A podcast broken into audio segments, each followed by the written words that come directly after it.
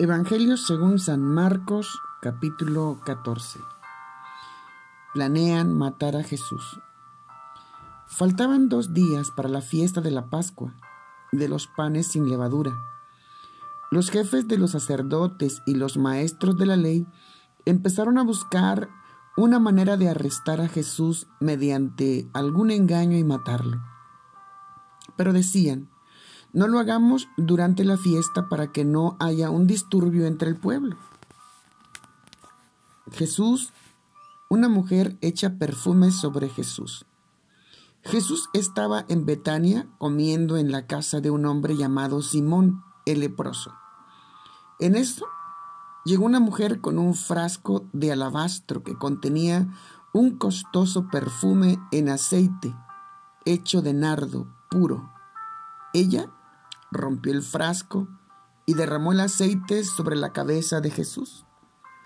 Algunos de los que estaban allí se enojaron y se dijeron entre ellos, ¿por qué desperdiciar el perfume en aceite de esa manera? Podría haberlo vendido por el equivalente a casi un año de salario y dar el dinero a los pobres. Todos la criticaban. Pero Jesús dijo, Déjenla en paz. ¿Por qué la molestan? Ella ha hecho algo maravilloso para mí. Pues siempre tendrán a los pobres con ustedes y los pueden ayudar en cualquier momento. Pero no siempre me tendrán a mí. Ella hizo lo que podía. Derramó de antemano aceite sobre mi cuerpo, preparándolo para mi entierro. Les digo la verdad. En cualquier parte del mundo donde se anuncie la buena noticia, se contará también lo que ella ha hecho para que la gente la recuerde. La traición de Judas. Después, Judas Iscariote, uno de los doce, fue a los jefes de los sacerdotes para entregarles a Jesús.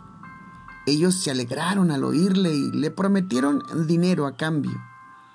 Así que Judas empezó a buscar una oportunidad para traicionar a Jesús.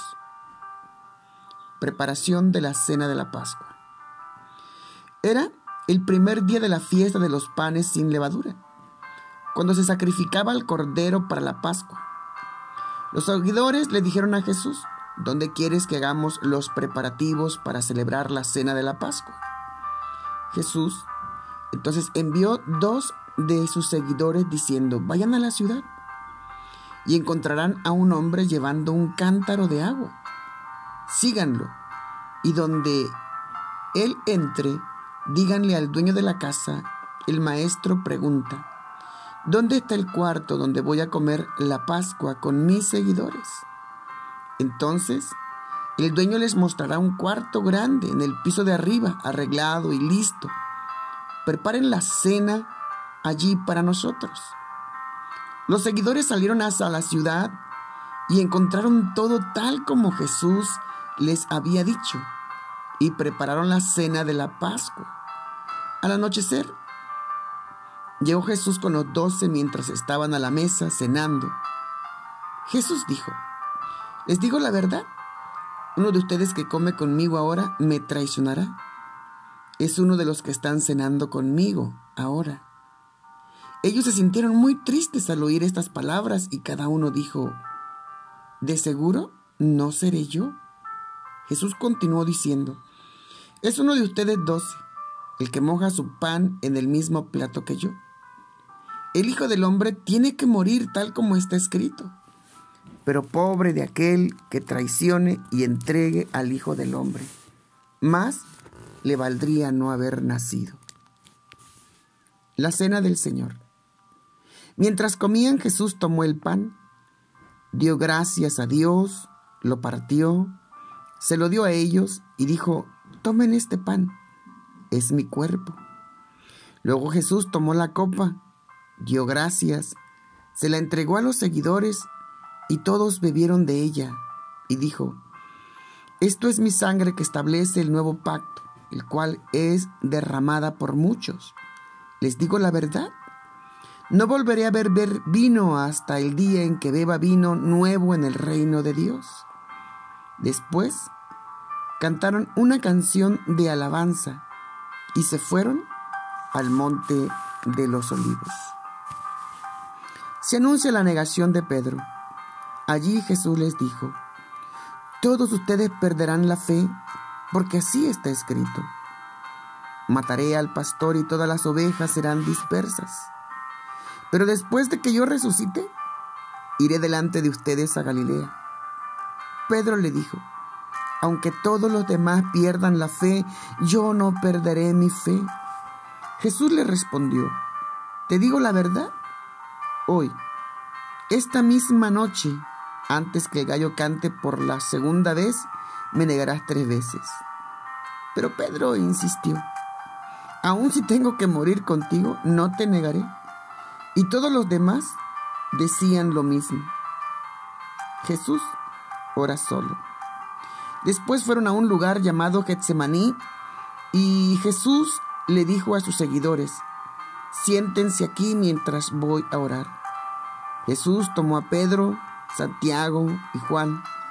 Comenzó a sentirse afligido y angustiarse mucho. Les dijo, mi tristeza es tan grande que me siento morir.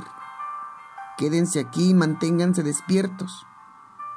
Caminó un poco, se postró rostro en tierra y oró que, de ser posible, no, te, no tuviera que pasar por ese momento difícil, diciendo, Abba Padre, para ti todo es posible. Líbrame de esta copa, pero no hagas lo que yo quiero, sino lo que quieres tú. Luego Jesús regresó, los encontró durmiendo y le dijo a Pedro, Simón, ¿estás dormido? ¿No pudiste estar despierto por una hora? Permanezcan alerta y oren para que no caigan en tentación. El espíritu está dispuesto a hacer lo correcto, pero el cuerpo es débil. De nuevo Jesús se alejó para orar y dijo las mismas palabras. Luego regresó a donde estaban los seguidores y los encontró durmiendo porque sus ojos se les cerraban de tanto sueño. No supieron qué responderle. Jesús salió a orar y regresó por tercera vez y les dijo, ¿todavía están durmiendo y descansando? Ya basta. Ha llegado el momento en que el Hijo del Hombre será entregado en manos de pecadores. Levántense y vámonos. Miren, aquí viene el que me va a traicionar. Arresto de Jesús. Mientras Jesús todavía estaba hablando, apareció de repente Judas, uno de los doce. Junto con él había mucha gente armada con espadas y garrotes. Todos ellos habían sido enviados por los jefes de los sacerdotes, los maestros de la ley y los ancianos líderes. El que lo traicionaba les había dado una señal diciéndoles, al que yo salude con un beso ese es, arréstenlo y llévenselo preso. Así que Judas se acercó a Jesús y le dijo, Maestro, y le dio un beso. Entonces agarraron a Jesús y lo arrestaron. Pero uno de los que estaban junto a Jesús sacó la espada y le cortó la oreja a uno de los siervos del sumo sacerdote. Jesús les dijo, ¿Es que soy un bandido para que ustedes vengan a llevarme preso con espadas y garrotes? Yo he estado todos los días con ustedes enseñándoles en el área del templo y nunca me arrestaron.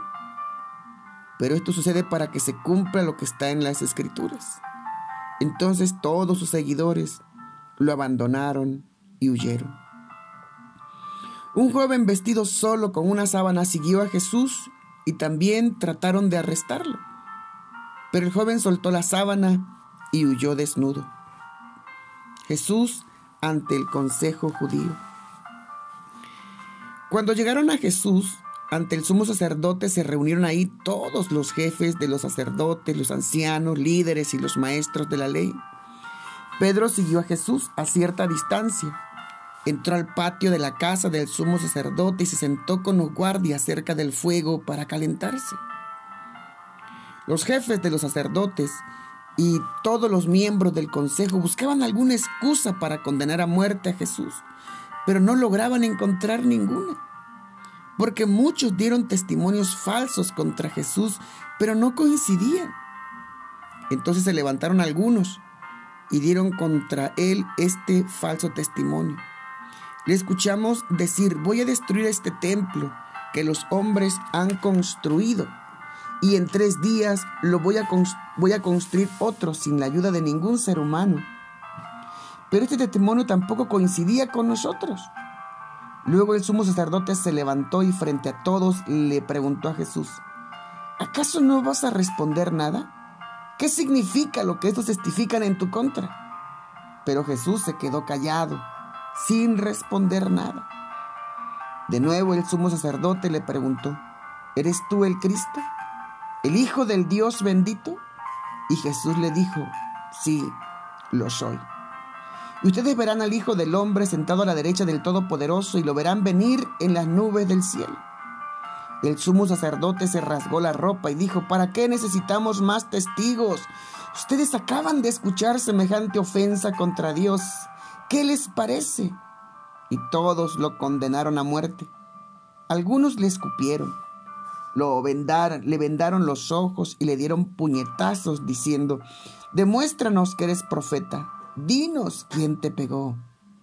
Luego los guardias se lo llevaron y lo golpearon.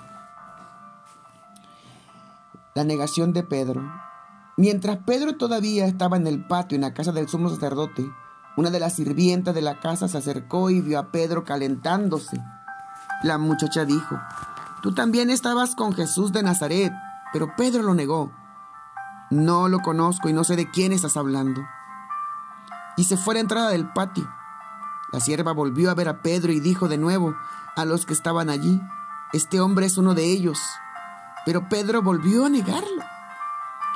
Al rato los que estaban allí le dijeron a Pedro, seguro que eres uno de ellos porque tú eres de Galilea.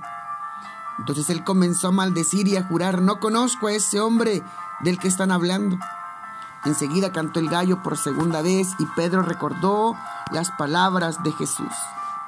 Antes de que el gallo cante por segunda vez, me negarás tres veces. Y se echó a llorar. Sin duda, un día trágico en el que se arma el complot para matar a Jesús. Una mujer echa perfume sobre Jesús para preparar su cuerpo para la sepultura. La, es traicionado por su gran amigo Judas Iscariote. Con todo y eso, Jesús se prepara para celebrar la cena de la Pascua. Instituye la cena del Señor y se anuncia la negación de Pedro. Jesús va a orar en el momento en que está más afligido. Sus amigos se quedan dormidos y Jesús ora solo. Arrestan a Jesús. Jesús se presenta ante el concilio judío y ellos no pueden demostrar nada en contra de él. Los falsos testigos no se ponen de acuerdo para poder armar una acusación firme en contra de Jesús. Y al final del día lo arrestan, lo golpean, lo maltratan. Y por si fuera poco, se cumple la profecía de que Pedro iba a negar a Jesús. Sin duda, el amor de Jesús queda demostrado nuevamente. Quien conoce el pasado, el presente y el futuro sabe lo que está por acontecerle, conoce la traición de Judas, la negación de Pedro, los falsos testigos, el consejo de ancianos, y aún así está firme. En su oración al Padre es, no quiero hacerlo, pero que no sea como yo quiero, sino como tú quieres. Un ejemplo digno de imitar para nosotros quien Jesús dio su vida por nosotros y ahora nos toca dar a nosotros nuestra vida en servicio hacia Él, practicándole en obediencia y fidelidad, aunque muchas veces lo que Él nos manda no es de nuestro agrado. Pero sin duda Jesús nos deja marcado que no hemos venido para hacer nuestra voluntad, sino la voluntad del que nos envía. Así que oremos a Dios, Padre eterno, Dios maravilloso. Tu palabra dice, aprendan de mí que soy manso y humilde de corazón. Tu palabra dice, sed pues imitadores de mí como hijos amados. O como bien dijo el apóstol Pablo, con Cristo estoy juntamente crucificado y ya no vivo yo, mas Cristo vive en mí. Y sé que en muchas ocasiones no queremos hacer la voluntad del Padre cuando nos pide perdonar, cuando nos pide pedir perdón, cuando nos pide restaurar nuestra relación con las personas que nos hemos distanciado, cuando nos pide que pongamos la mejilla, cuando nos pide que caminemos la milla extra, cuando nos pide que demos también la capa si nos piden la túnica. Y sé que hay cosas que se nos dificultan. Pero por eso Él es el Rey, Él es el Señor y Él vino a modelar para nosotros. Nosotros podemos decir es que Él es Dios, pero también fue hombre. Y hoy la tercera persona de la Trinidad mora en nosotros y Él nos da el poder para poder practicar sus mandamientos. Y el Señor lo estableció.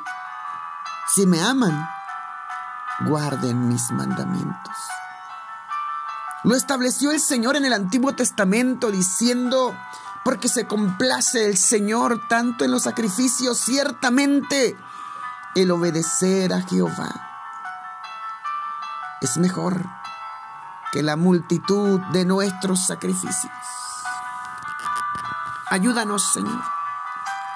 Ayúdanos a recordar que tú eres el Rey, nosotros súbditos, que tú eres nuestro Padre y que nosotros tenemos que honrarte con nuestra obediencia. Padre, todo lo que te pedimos, te lo pedimos en el nombre de Jesús. Amén y amén. Nos escuchamos en el próximo capítulo.